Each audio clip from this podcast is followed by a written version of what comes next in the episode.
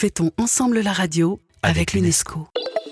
La balle pour la paix voyage à travers le monde depuis dix ans. Femmes, hommes, enfants, sur tous les continents, sont invités à partager la seule balle que tous auront tirée pour ne jamais tuer. Tayeb Belmioub, initiateur de cette action au sein des terrains de la paix, va bientôt entamer le second tour du monde de la balle. La première fois, la balle a fait le tour du monde. Maintenant, je vais repartir avec elle au cœur du monde. Alors pour vous donner envie de vivre cette aventure, en une minute, nous vous proposons le son du voyage de la balle pour la paix depuis le coup d'envoi de Zidane à Noah en 2006 à Madrid J'espère que, que la paix pourra, pourra régner un jour dans ce monde.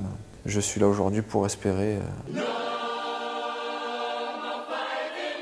La paix, Yannick pour moi, Noah. c'est de pouvoir euh, accepter l'autre, accepter sa différence. Shir Bentounes. Être passeur de paix, c'est être passeur d'espoir, passeur de vie. Suivi en 2013 à Cannes du coup d'envoi de son premier tour du monde, Voilà ce, ce coup d'envoi euh, à 3 avec euh, M. Bernard Prochant, euh, Zidane et M. Taïeb. Nice-Dubaï,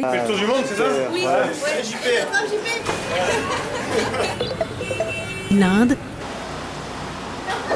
Thaïlande, Malaisie, Singapour. Je suis celle qui, parmi tous les gens dans le monde, peut toucher cette balle pour la paix. Et enfin, Australie. La balle pour la paix. Soirée didgeridoo, une centaine de jeunes gens venus de plus de 40 pays se passent la balle pour la paix. 2018, c'est la Coupe du Monde de football. La balle pour la paix voyage en Europe, à Bruxelles et à Amsterdam. Et cette même année, c'est la remise du premier trophée de la balle pour la paix à Iniesta à Barcelone avec Omar da Fonseca. Et évidemment, aujourd'hui, il finit la carrière en Espagne, un monstre de joueur.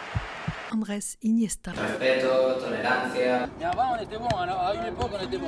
Ma radio, c'est votre radio.